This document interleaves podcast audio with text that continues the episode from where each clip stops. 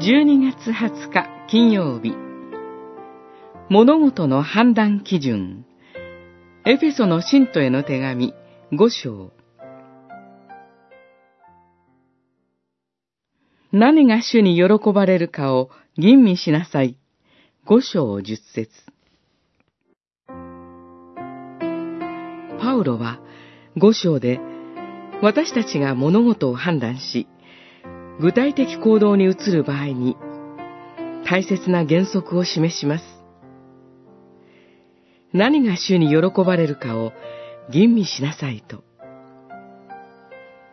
私は二十歳の時に初めて教会へ行き、聖書と説教に触れました。物事を考え、行動する際の正しい判断基準は何だろうとずっと私は考えてきました。そのような私にとって、これだと大変嬉しかったものが、何が主に喜ばれるかを吟味するということでした。実際には聖書全体をよく読み、神の御心を十分に知っていなければ、これは簡単なことではありません。